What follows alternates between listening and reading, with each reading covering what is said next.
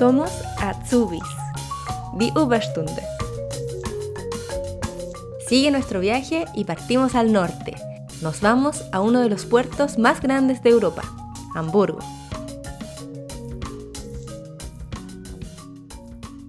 Hola, soy Jaiza Rojas Matas, trabajo en eh, Arbeit und Leben en un proyecto que se llama Fere Integración y estamos en el Hamburg Welcome Center y me dedico a hacer asesoría en derecho laboral para personas que no son de la Unión Europea eh, o para refugiados. La, asesoría en, en Feria Integración es gratuita y confidencial y estamos financiados, el proyecto está financiado dentro de la red IQ, que significa Integración Qualificación, y el dinero viene del Ministerio Social y de Trabajo alemán y de los fondos sociales europeos. Yaisa, ¿podrías explicarnos cómo es la organización del, lugar donde tú trabajas? Eh, ¿Pertenece al Welcome Center? Sí, nosotros, o sea, la organización en la que trabajo yo se llama Arbeit und Leben y se dedica a formación política y también a asesoría mm, de extranjeros, pero también de personas con discapacidad y de muchos otros ámbitos. Em, y nosotros, como proyecto Feria de Integración en Hamburgo, estamos sentados en el Hamburg Welcome Center. O sea, pertenecemos a esa estructura, aunque nuestra organización es Arbeit und Leben. Perfecto. ¿Y el programa eh, Feria Integración, eh, qué tipo de apoyo es el que brinda? ¿Principalmente es apoyo laboral? Sí, Feria Integración lo que ofrece es asesoría sobre derecho laboral. O sea, nosotros no, buscamos trabajo ni... Mm, o sea, muchas veces nos llegan, nos llegan personas que, están buscando trabajo o que quieren saber mm, dónde en qué sectores, o sea, no ofrecemos ni asesoría sobre futuro laboral ni ayudamos a encontrar trabajo. Solo asesoramos sobre derecho laboral de forma preventiva, o sea, si alguien aún no trabaja y quiere saber cuáles son sus derechos, o si alguien ya tiene un problema, podemos ayudarle a solucionarlo. Pero no somos abogados, somos asesores en derecho laboral y trabajamos con abogados. Y todo es gratuito y confidencial. ¿Ustedes orientan, por ejemplo, en las distintas alternativas también laborales que existen en Alemania, por ejemplo, estos mini job o tiempo parcial o tiempo completo?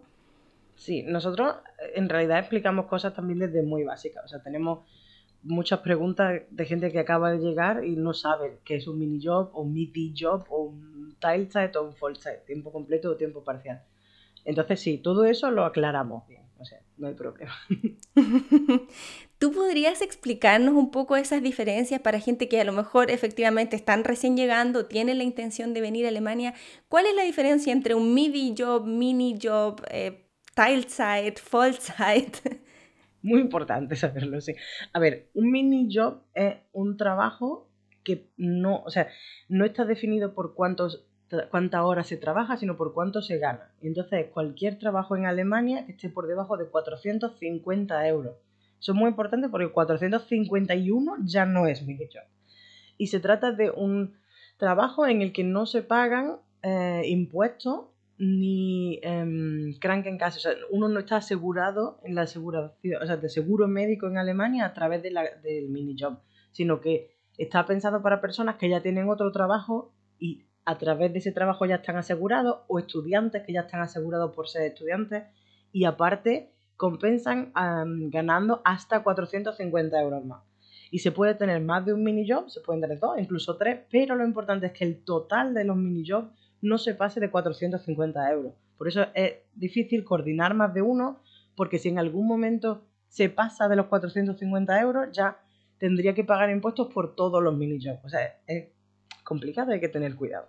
Luego están los midi jobs con D, que son entre 451 euros y hasta 1.300, creo que está ahora mismo el límite, va subiendo cada año, pero se puede comprobar online.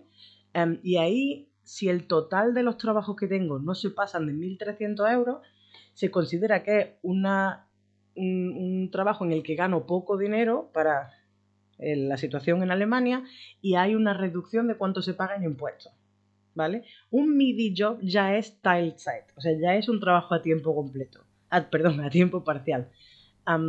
pero tiene que quedarse por debajo de ese límite de 1.300 euros. Y luego cualquier cosa entre mini job y Vollzeit, que suelen ser 40 horas a la semana, que es tiempo completo, es un Teilzeit, un tiempo parcial, ¿vale? No existe un, un... O sea, Teilzeit no significa 20 horas a la semana o 30, es cualquier cosa que sea menos de Vollzeit, que es tiempo completo.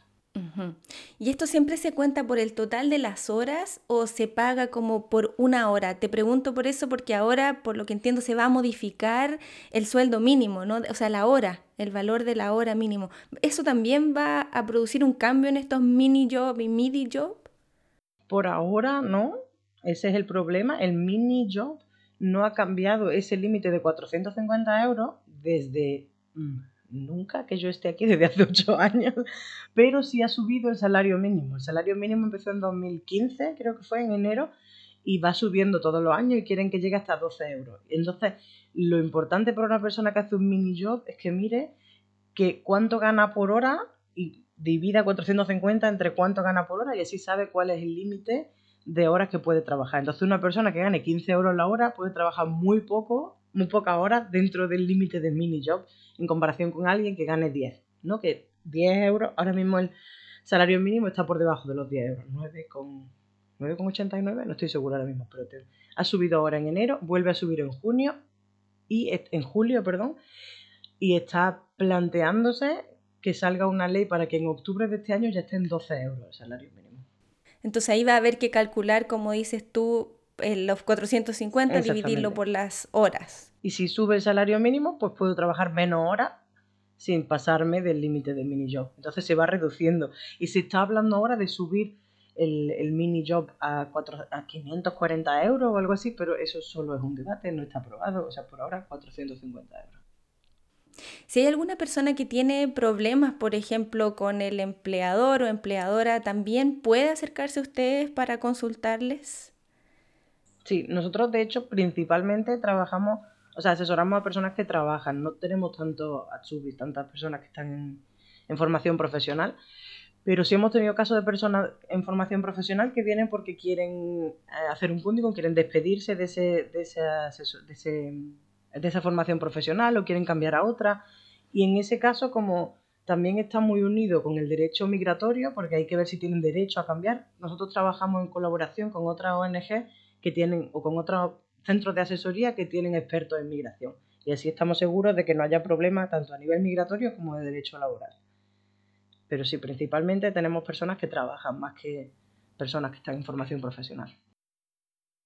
Sí, una pregunta recurrente eso de, por ejemplo, la gente que está haciendo una Ausbildung es, ¿puedo hacer un mini job o puedo hacer un midi job, por ejemplo, si es que eh, después de la formación pueden trabajar, ¿no? Esa pregunta siempre es bien recurrente si es que se puede o no.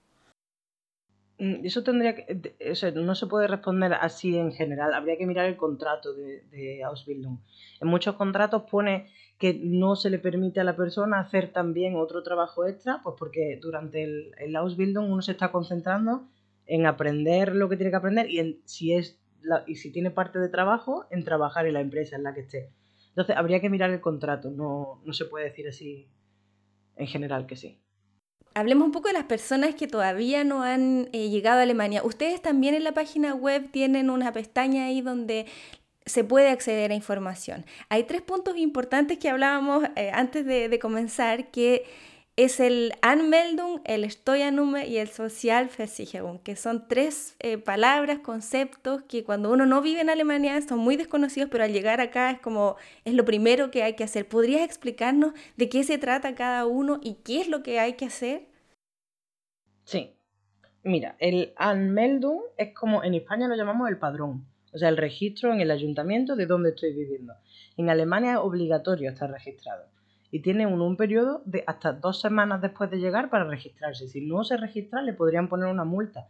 Y sin ese registro no puede trabajar, no puede sacarse una cuenta en el banco. O sea, es como no está uno legalmente aquí. Sin eso no sabe ni a qué, a qué, mm, a qué centro del paro tiene que ir, a ningún sitio. O sea, todo depende de en qué sitio esté yo registrada dentro de Alemania, pero también dentro de, por ejemplo, Hamburgo, ¿no? En qué barrio. Entonces, importantísimo el Anmeldung no sé cómo se llama, o sea, en todos los sitios, pero nosotros lo llamamos padrón. y para hacer el padrón hay que ir normalmente al Kundenzentrum o al Bezirksamt, o sea, al donde sea la central del barrio donde hay que ir para registrarse. Eso no sé cómo se llama en todos sitios, va cambiando, ¿vale? En Hamburgo puede ser el Kundenzentrum, ¿vale? Mm, y es importante para eso que ya hay que tener un sitio, claro, una dirección y que es obligatorio que se den muchas, o sea, es obligatorio si yo alquilo una habitación o un piso que me den los papeles necesarios para hacer el Anmeldung.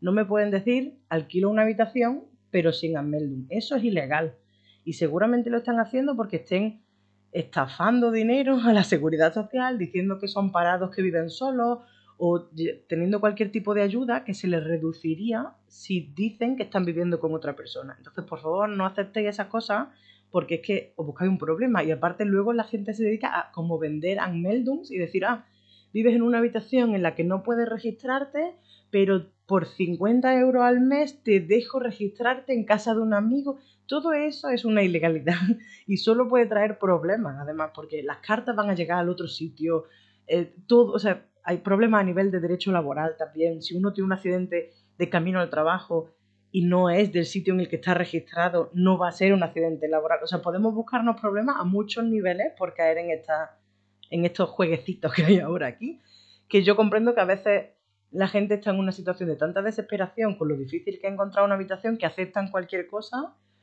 aunque no tengan Anmeldung porque necesitan un sitio donde vivir, pero que, que tengan mucho cuidado con esto porque hay muchas constelaciones bastante dubiosas. Mm. sí. Em, eso, el Anmeldung. Luego, el Steuernummer es el número de identificación fiscal, básicamente. ¿Vale? También lo llaman Steuer ID, Steuer ID, ¿vale? Eso es para pagar los impuestos, ¿cierto? Exactamente. Eso es mi número que me identifica como persona fiscal, como persona que paga impuestos en Alemania. Y normalmente se puede pedir, yo lo pedí en el Finanzamt, ¿vale? Como la, la en español lo llamamos Hacienda, no sé si se llama así en todos los países, pero la oficina fiscal de nuestro barrio. También depende de dónde tengamos el Anmeldung, dependerá a dónde tenemos que ir a pedir el, el, el um, ¿vale? O sea que se pide en el mismo lugar o depende del estado también, ¿no? no, Depende del barrio en el que esté registrada. Entonces, cuando yo sé dónde vivo, me saco el Anmeldung y con el Anmeldung ya accedo a otras cosas. Y ya puedo ver en qué Finanzamt correspondo yo, no, dónde tengo que ir y ya puedo pedir este número, ¿vale? Es importante que tengamos este número porque si no lo tenemos, las empresas van a asumir que tenemos el peor que se puede tener de la escala de pago de impuestos, ¿no? Porque en Alemania hay como clases, ¿no? Clases de impuestos. Y pues una persona soltera y sin hijos pagaría uno, una persona casada pagaría tres, cinco, cuatro, depende de cómo estén arreglados dentro de la pareja, quién gana más y menos. Em, si yo no tengo un Steuer uh, ID, un Steuer Numa, y no se lo entrego a la empresa, la empresa va a asumir que tengo que pagar lo máximo de impuestos. Y es mucho, el Steuer clase 6 puede llegar a ser casi la mitad del salario en impuestos, o sea, más de 40%. Por eso es muy importante tener Steuer ID y entregárselo a la empresa. Lo siguiente era el Social Versicherung, que es el número de la seguridad social en Alemania con lo que pago, por ejemplo, para mi jubilación. ¿Vale? Y se, ese número se consigue en la Deutsche Renteversicherung, hay que buscarlo según dónde vayáis a estar porque en cada sitio se llaman diferentes. Incluso en Hamburgo, donde estoy yo, hay como Nord Renteversicherung y otras, o sea, hay como varias oficinas y hay que mirar cuál es la que corresponde por zona. Em, en general, igualmente, cuando uno trabaja por primera vez en Alemania, el empleador o empleadora puede pedir este número por nosotros. ¿Vale? Si no sabemos cuál es nuestro número, pero ya trabajamos en Alemania, eso significa que tenemos uno, podemos encontrarlo en las nóminas, por ejemplo, del trabajo. ¿Vale? En la nómina del trabajo pone tanto el Steuer ID como el Renteversicherung Nummer, normalmente pone RV Nummer, RV Nummer.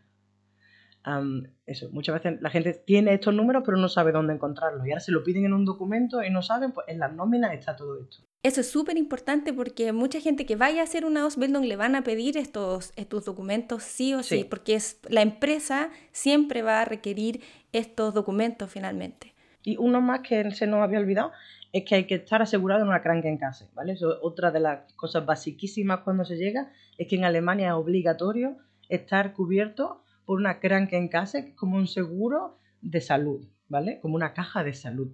Entonces, por ejemplo, en otros países hay solo una seguridad social estatal y yo simplemente me apunto a eso. Aquí no es exactamente así, aquí hay diferentes cajas, como un poco como si fueran bancos, y uno puede elegir el que quiere, pero tiene que estar en uno, ¿vale? Y están los Gesetzliche que son regulados por la ley, y están los privados que no están regulados por la ley. Y ahí hay que mirar bien qué le corresponde a cada uno. Yo normalmente... Mmm, suelo recomendar el Gesetzrecht, el regulado por la ley, porque luego es muy difícil entrar a eso si está en el privado, y en el privado puede salir rentable si uno es muy joven y muy saludable, pero a la larga puede salir peor si uno desarrolla una enfermedad, por ejemplo. Entonces, eso, Mm, suele salir más rentable un Gesetzlich Krankenkasse. Y ahí puede elegir uno el que quiera. O sea, normalmente yo lo elegí, o sea, de hecho el primer, la primera Krankenkasse la eligió mi jefe por mí. Me dijo, ah, ¿no tienes? Pues aquí está. Y me registró en la suya. Y, pero también hay rankings en internet donde puedes ver cuáles son las que están mejor valoradas. Y así es como cambié yo de Krankenkasse y elegí una mejor que la que tengo. Ah, o sea que también uno es libre de estar un tiempo en una y si quieres después cambiarte. Sí, creo que hay, no sé si en todas, la mía tenía un, periodo de permanencia de 18 meses. Entonces, después de 18 meses ya pude cambiar a donde quería. Pero ese tiempo era como obligatorio quedarse. Estábamos, bueno, antes de esto estábamos hablando del tema de los alojamientos que tú decías que hay que tener ojo con estas ofertas que hacen por internet. Eh, para alguien que, bueno, que ya está viviendo en Alemania o que recién ha llegado, ¿cómo yo puedo identificar de que hay algo un poco extraño? A ver, eso es muy difícil. Es decir, yo busqué piso el año pasado y casi caí en un par de estas cosas. Nunca se sabe exactamente, pero en Alemania son muy caros los pisos y normalmente está muy estructurado cómo se consigue un piso. Entonces, si alguien me escribe y me dice, ah, yo es que yo y mi mujer vivimos, como me hicieron, vivimos en Madrid y tenemos un piso y queremos a alguien de confianza, cuéntame quién eres. Eso así aquí no se hace. y ya tiene que ser como una banderita roja de alerta de, no, esta gente algo raro quiere. Era como mucha coincidencia, yo siendo de España, que me dijeran que, que viven en Madrid, todo como muy... El piso era demasiado bueno para el precio que era. O sea, hay que tener mucho cuidado con estas cosas y si las personas que alquilan el piso no siguen el procedimiento normal, y yo lo encontré a través de una página web, pero te piden nóminas, te piden Schufa, que es el, certificado en Alemania de que no tengas deudas, y eso vale dinero, ¿no? Vale 27 euros pedirlo, me parece. ¿Y ese Schufa siempre lo piden cuando uno va a buscar un, un lugar para vivir? Siempre. O yo no he visto ningún sitio que no lo pidan. El problema, o sea, es que una persona que tiene un piso quiere asegurarse que la persona a la que se lo alquila no tenga deuda y no sea una persona que no paga. O sea, y ese, ese número o ese certificado de que yo no soy una persona que tenga deuda le asegura a ellos que no van a tener problemas conmigo. No 100%, pero le dan una mayor seguridad. Entonces yo no he visto ningún piso en el que no pidan la chufa. Y ese es una empresa privada que, que entrega ¿no? este certificado. Entonces uno se mete a esa página y bueno, hay que estar registrado primero, ¿cierto? Para poder acceder al chufa. Yo, es que eso lo de la chufa no lo tengo muy claro, pero yo lo hice de una forma porque a mí me dijeron que una vez al año se podía hacer gratis. Entonces yo me metí, pedí mi chufa gratuita, dura válido tres meses y después de tres meses, si aún no has encontrado piso, tienes que pedir otra chufa. Y a partir de la segunda por año ya tienes que pagar. Y no sé, no tengo claro de cuánto era porque yo no llegué a pagarlo, pero alrededor de 30 euros. Y creo que es una empresa privada, pero además hay como muchas empresas que tienen acceso a esto, ¿vale? Y esa empresa tiene datos sobre, por ejemplo, si tienes créditos, si tienes contratos de teléfono que no pagaste, o sea, tienen como mucha información sobre cualquier deuda que puedas tener y si, por ejemplo, sacas un contrato de teléfono con una empresa y luego no lo pagas, esa empresa lo va a reportar a la chufa, de forma que durante años va a haber un registro de que tú no pagaste una cosa. Y es bastante agobiante.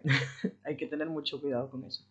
Y que te puede jugar en contra. En este caso, por ejemplo, si quieres buscar un lugar para vivir, te va a aparecer a lo mejor que no pagaste una deuda del teléfono hace tres años. Exactamente. Y puede ser que no te alquilen el piso por eso. O sea que para encontrar piso, para que nos aseguremos de que es algo serio, tienen que pedir todos estos documentos, ¿no?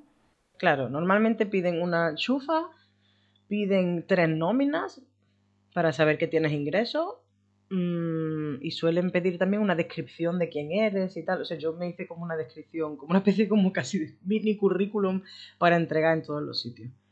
Y yo lo busqué por internet. Mm, Igualmente para, para para personas que estén haciendo un Ausbildung, también en la página del Welcome Center tienen como, lo que pasa es que solo está en inglés o en alemán, tienen como una descripción eh, de qué sitio hay en Hamburgo, ¿vale? Esto es solo para Hamburgo, por desgracia, no sé cómo en otro Bundesländer, sobre cómo buscar em, piso o alojamiento específico para Azubis en Alemania. Porque aquí en Hamburgo hay como residencias, como residencias de estudiantes, pero para Azubis. Sí. Eso es bueno.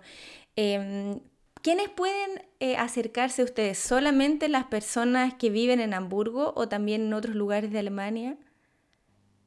A ver, Fiera Integración tiene oficinas en muchos sitios de Alemania, ¿vale? En, en, la página web hay un mapa de Alemania y se puede uno meter y ver exactamente en qué ciudades hay, hay gente o en qué de Fiera Integración o en qué zona hay, ¿vale? Yo me he escrito aquí algunas, o sea, en Berlín, en Erfurt, en Hannover, en Bremen, en Kiel, en Dortmund, en Düsseldorf, muchas ciudades de Alemania tienen oficinas. El problema es que yo soy la única en Feria Integración que habla español. de toda Alemania. de toda Alemania.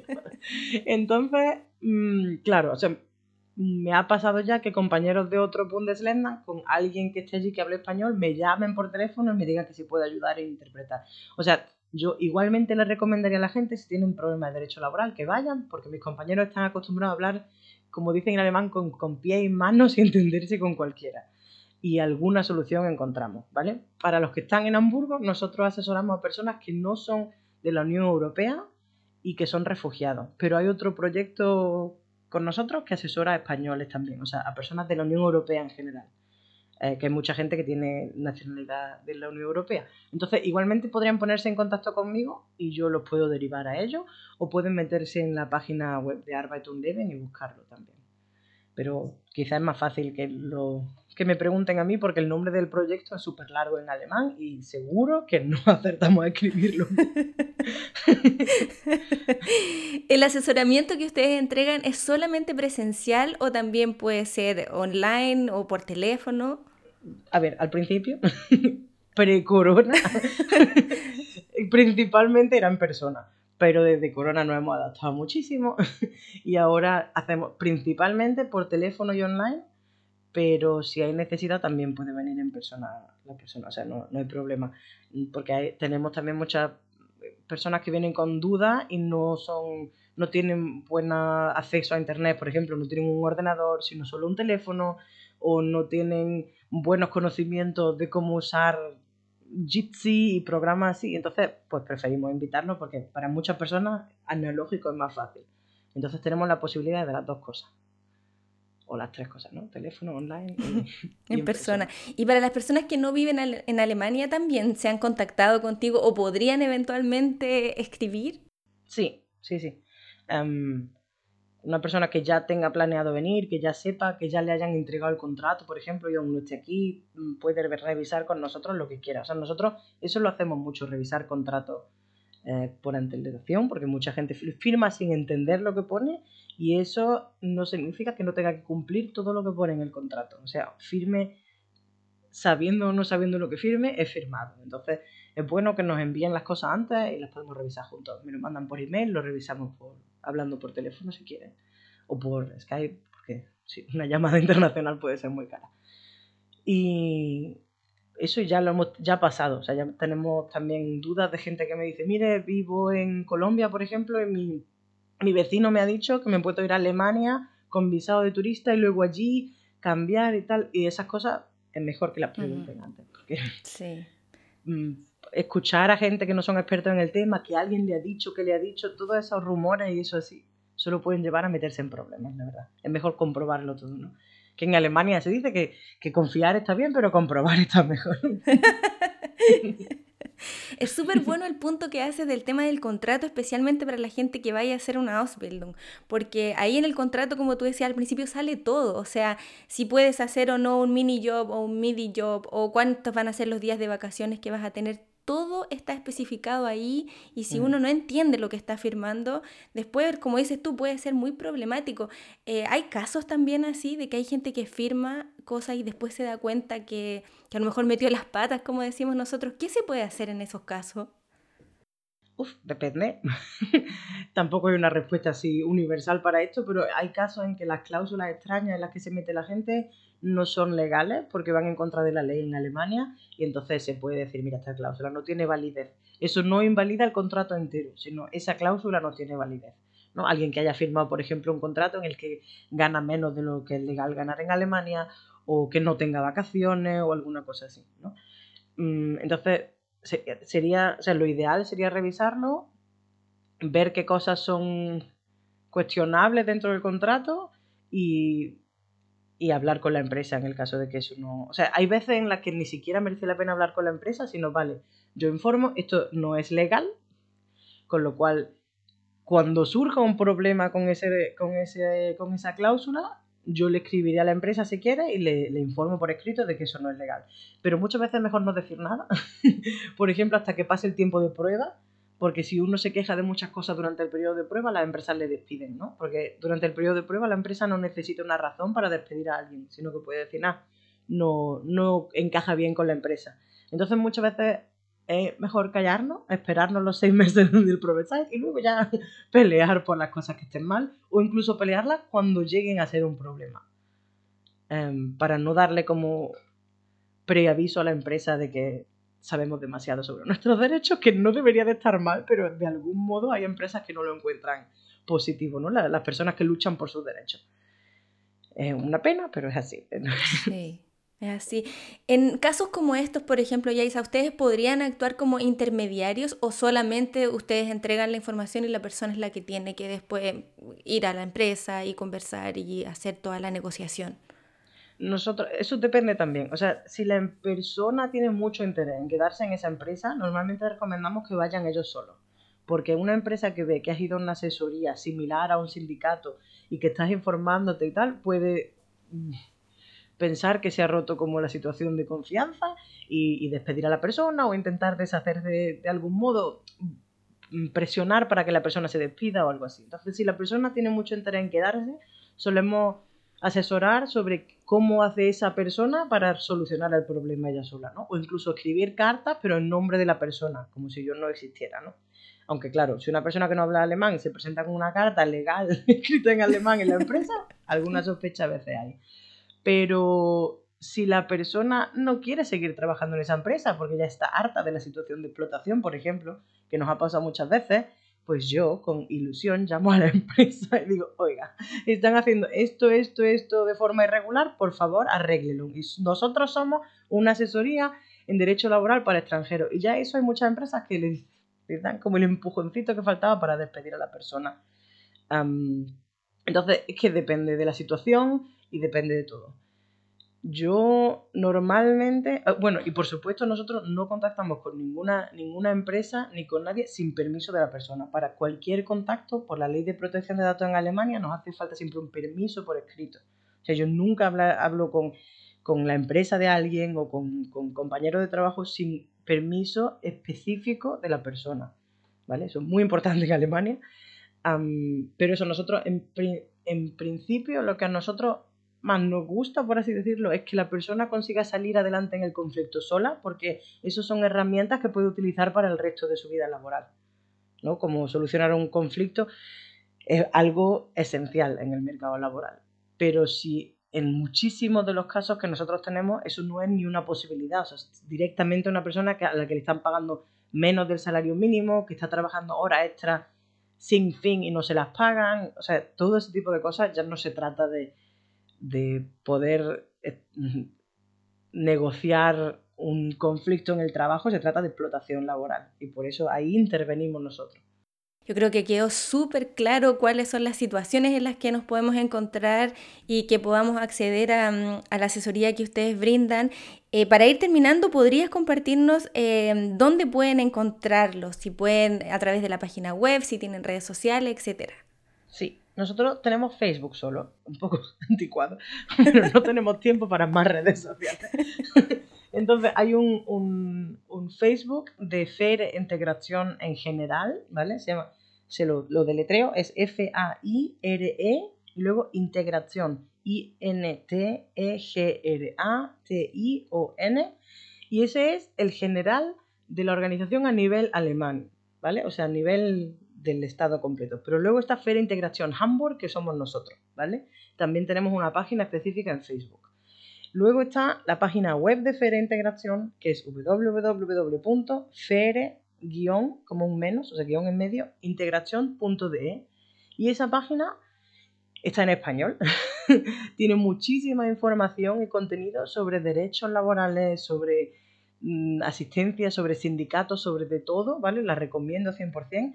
Y ahí además hay un mapa donde pone exactamente en qué ciudades hay feria de integración y dentro de ese mapa, si hacemos clic, el contacto de las personas en cada Bundesland, ¿vale? En cada estado de Alemania. Entonces ahí está mi teléfono, mi mail, todo. incluso ahí dentro hay un link al Facebook también. Si no encuentran la, la página de Facebook, ahí dentro hay un link. Em, y recomiendo de verdad esa página porque hay muchísima información y contacto a, a los compañeros que trabajan en todos los Bundesland.